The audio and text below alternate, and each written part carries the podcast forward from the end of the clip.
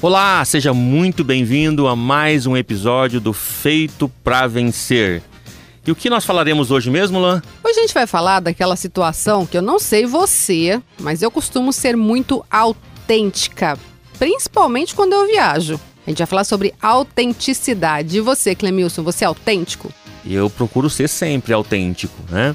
É, eu digo que, tem, que existem algumas versões do Mi, né, do Clemilson. Eu conheço pelo menos umas quatro, mas não vou contar para ninguém que eu tenho, assinei um documento que eu não posso. Mentira. mas nós vamos contar umas histórias hoje cabulosas, como diriam os adolescentes. É, mas são histórias também muito legais. Será que você teria coragem de fazer coisas que nós já fizemos? Não, não, não é nada, não, não tem a ver com acabar com a vida de ninguém, nada tão arriscado assim. Mas algo que, na hora, sabe? Que dá aquele insight no seu coração, você vai lá e faz.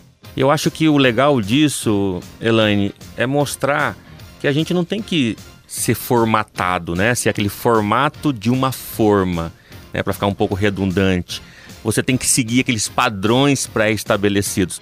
Você não indo para no hospital ou na delegacia não tem nenhum problema. Exatamente, out of the box, pensar fora da caixinha, fazer coisas diferentes, ter histórias para contar, como essas Verdade. que a gente vai contar para você agora.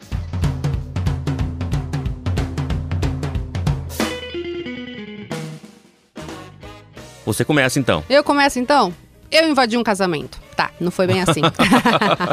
eu fui viajar para Montevidéu é, no Uruguai, primeira vez lá. E eu queria conhecer. Eu estava num hostel perto da catedral de Montevidéu, ali no centro. E eu queria muito conhecer essa catedral, mas ela estava sempre, sempre fechada. E aí, teve um dia que eu estava voltando de um passeio que eu tinha feito para Punta del Este com um amigo meu. E aí eu falei, ah, tá aberta a igreja, eu vou entrar. Ele, ah, tô cansado tal, ele é judeu. Daí ele falou, não, pra mim não me interessa muito. Eu falei, beleza, vai descansar. E eu entrei e a igreja estava toda preparada para um casamento. Pensa naquela igreja bonita, já é bonita a construção em si, mas tinha flores, tinha uma decoração, então estava linda a igreja, linda, linda, linda. Aí o pessoal chegando, era uma época de frio, tudo as mulheres com os casacos lindos, casacos de pele, inclusive. Era um casamento assim, muito legal. E eu achei tudo aquilo maravilhoso, né? Eu adoro uma coisa diferente. E aí, quando eu tava saindo, tinha um carro parado com uma noiva dentro pensei, deve ser a noiva que vai casar daqui a pouquinho. Dei três passos, passei pelo carro, voltei. Bati no vidro e falei em espanhol, meu portunhol com ela. Oi, tudo bem? Tudo bem? Você que vai casar agora aqui? Ela é, sou eu. Eu falei, então, eu sou brasileira e eu nunca vi um casamento em espanhol. Eu queria ver se é igual lá no Brasil. Tem algum problema de eu ficar num cantinho da igreja lá atrás para não atrapalhar as fotos, tudo? Porque, gente, eu tava de calça jeans, de bota de cano longo, um casacão gigante, tipo parca, assim, com capuz. E aí falei, vou estragar as fotos, né? Todo mundo chiquérrimo. Você se ofereceu para ser uma convidada, é isso? Exatamente, deixa eu. e aí ela falou, claro, pode, fique à vontade. Enfim, entrei, fiquei num cantinho, né? Porque numa foto mais aberta não ia ficar legal ter, né, a pessoa vestida de moça do mato lá, né?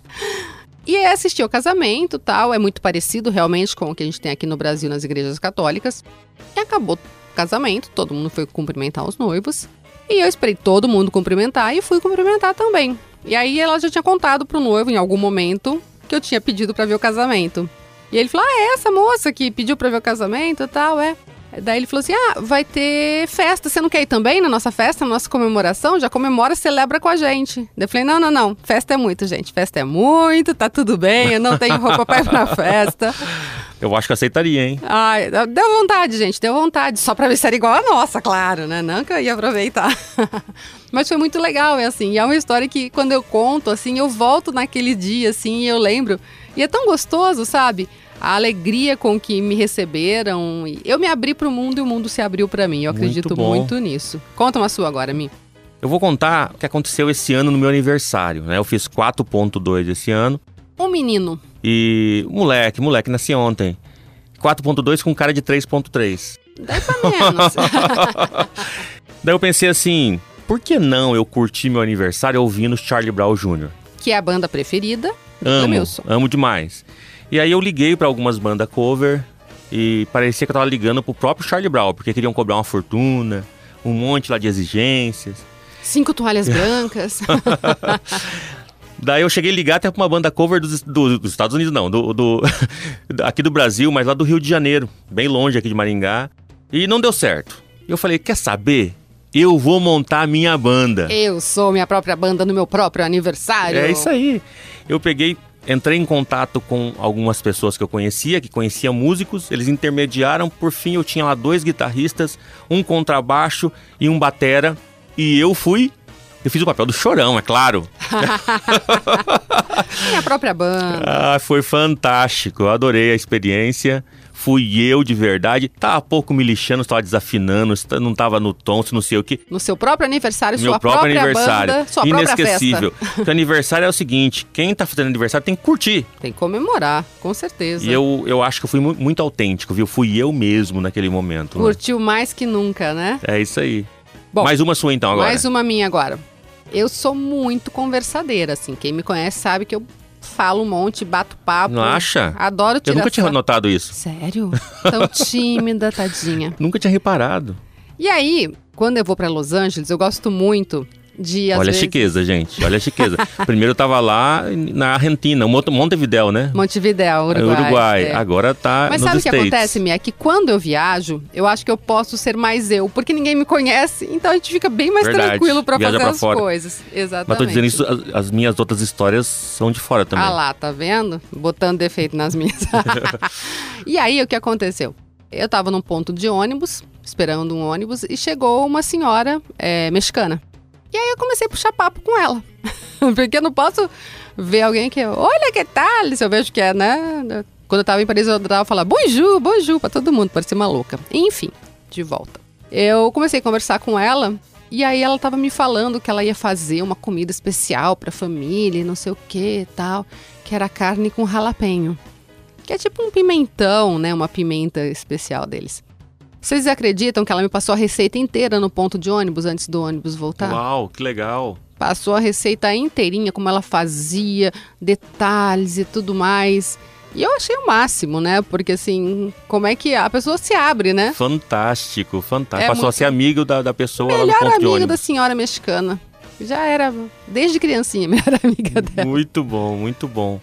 Eu vou contar uma agora, Elaine, que aconteceu comigo na Colômbia. Foi uma viagem muito legal, que eu fui para Cartagena de las Índias. Era um evento né, de um fabricante. E eu digo para vocês que se você quer planejar um lugar para você ir pertinho do Brasil, que vai ser inesquecível, é essa cidade. E estávamos num, num jantar, eu e mais um amigo. Um jantar até interessante, né? Nós degustando lá do, do, do jantar. E tinha uma banda, colocaram, fizeram colocar um caminhão, um pouco distante, e uma banda tocando lá em cima. E nós ficamos, né, na, naquele momento de excitação, de alegria, nós resolvemos subir no caminhão. Quando eu vi, eu já tava lá em cima, Elaine, do Ó, caminhão. fazendo sucesso sempre, gente. Palcos do Brasil e do mundo. Eu subi, a banda olhou pra mim e falou assim: o que esse cara tá fazendo aqui? Quem é esse cara? Nós pedimos pra tocar El Cerucho Ainda escolhe a música, tá achando o quê? e pulamos, dançamos, tiraram foto. Gente, eu olho pra aquele Clemilson e falo: não, não sou eu, O não. dono da balada toda. Inesquecível. É muito legal, né? E essa conexão é muito legal. Teve uma vez, quando eu era adolescente ainda, eu sempre gostei muito de show. Show de rock. E esse foi um show do Fábio Júnior, lá na minha cidade, em Mogi Mirim. E eu adorava ficar na frente do palco, né? Debaixo do palco. E canta, e vai, sabia todas as músicas tal. Tava com mais duas amigas. E a gente acaba fazendo conexão com o cantor, né? Que acaba olhando para várias pessoas, mas às vezes faz uma certa conexão na... durante o show. E quando acabou o show, o pessoal tava saindo tal, daí veio um assistente dele falando assim: ó, Fábio gostou de você, quer conhecer você. Não. Eu falei: ah, como assim, gente? Fábio quer me conhecer. Passa o WhatsApp dele pra mim depois. Uau, nem tinha WhatsApp. tinha nem celular. Nunca a gente imaginou que um dia ia ter um aparelhinho que a gente saia falando com ele. Aliás, falando pouco, né? Mandando mensagem. E, e foi muito legal que daí eu e minhas amigas entramos e conhecemos o Fábio Júnior. Foi muito gostoso, muito gostoso mesmo. E essa estratégia já tinha dado certo. Olha só, estrategista. Com o RPM também na época Uau. que a gente tinha conseguido entrar e conhecer também o RPM. E é interessante isso, né? Eu falo muito sobre criar conexões. Quando a gente dá o melhor da gente, parece que tudo vai dando certo, né? Quando a gente deixa as nossas amarras, deixa as nossas mazelas emocionais, quando a gente se coloca numa energia boa, numa vibração boa, a gente vai só abrindo portas. Muito legal, muito legal. Eu lembrei agora, Elaine, de uma viagem que eu fiz para Costa Rica. E a capital de Costa Rica, onde nós desembarcamos, chama-se San José, se eu não me engano. E quando chegamos lá, eu ia ter que pegar uma conexão para ir até o litoral, aonde ia acontecer o evento que eu ia participar, também estava a trabalho. Contudo, o avião que iria nos levar era um avião, era um teco-teco, mas super pequenininho, e eu olhei aquilo e falei assim, tenho medo, tenho medo. eu não sou uma pessoa, gente, medrosa para avião. E, e, se eu fosse, eu tava na roça, Mas né? Como aquele diz... avião. Quando eu olhei aquele avião, eu peguei e tirei uma foto, eu entrando no, nesse avião pequenininho e mandei para minha mãe.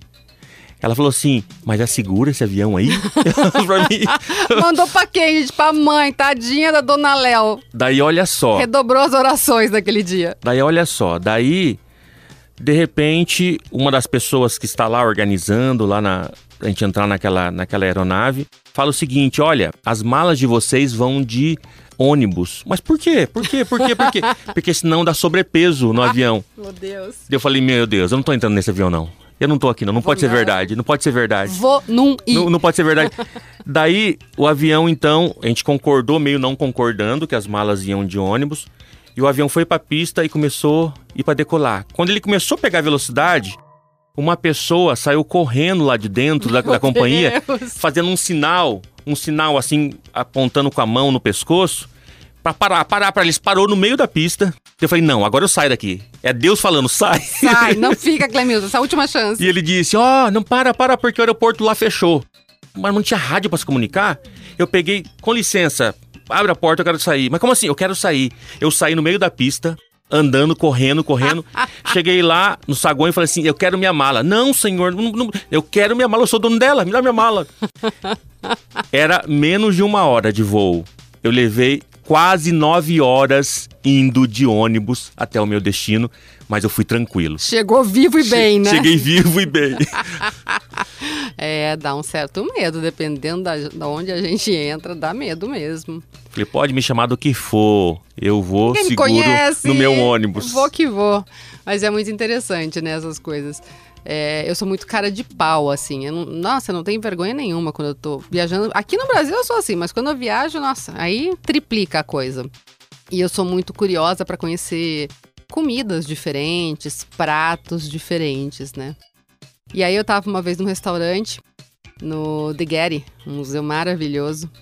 E aí eu cheguei assim, tava sozinha.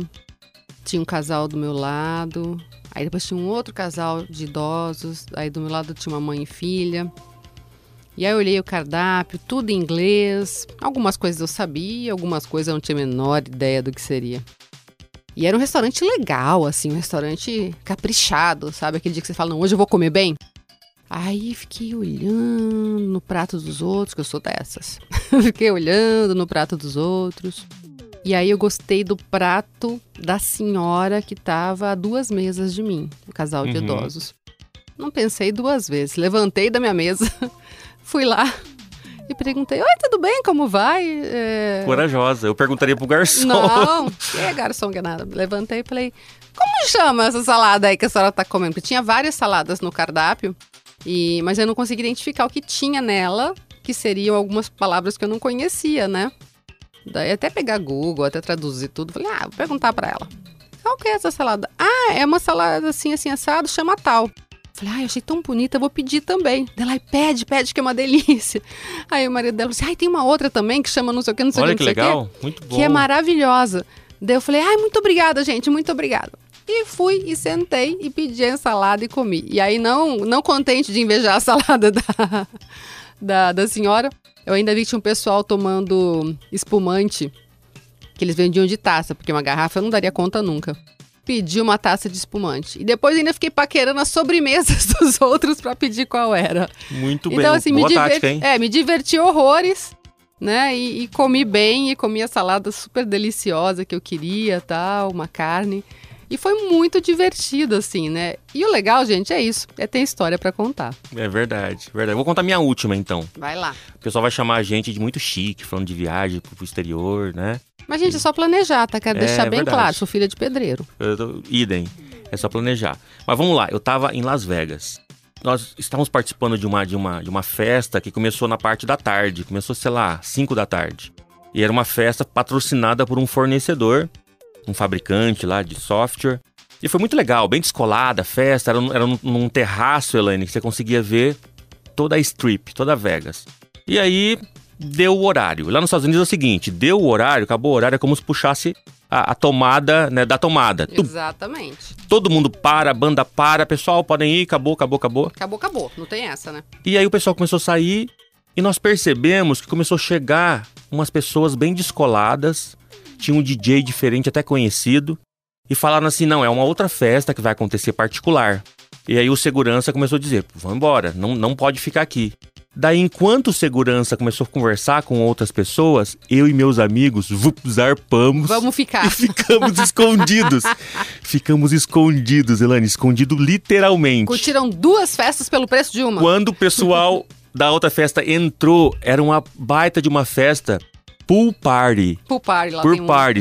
As pessoas entravam na piscina, um monte. Nós não entramos na piscina porque a gente achou tudo aquele estranho, né? Não é no- no- Mas, gente, nos divertimos pra caramba Ah lá. participando de uma festa que não era nossa. Duas festas Ai, pelo Jesus, preço coisa de legal, né? uma. Tô contando de algo legal que eu fiz, gente. Ah, mas assim, não maltrataram ninguém. Não, não. Só estavam lá, Não. exibindo a exuberância brasileira na festa. Só isso. Foi fantástico, foi muito legal. É muito legal. É isso, é sempre história pra contar. E é muito legal a gente poder ter essa autenticidade, né? Aquele desejo que vem no coração e que você vê que naquele momento dá pra fazer e que não dá pra perder aquele timing, né? Verdade. E aí sobram o quê? As histórias Sobre maravilhosas as histórias pra pra, gente contar. E a vida é isso, né? Exatamente. Porque depois quando a gente lembra, que nem agora, a gente fica rindo um tempão, né? Muito E- bem, e- a vida é isso. E tem aquela sensação gostosa de volta também.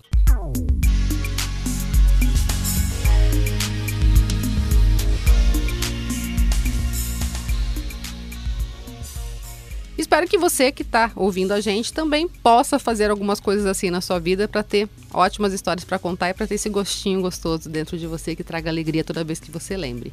Não se esqueça, você, Você foi feito pra vencer.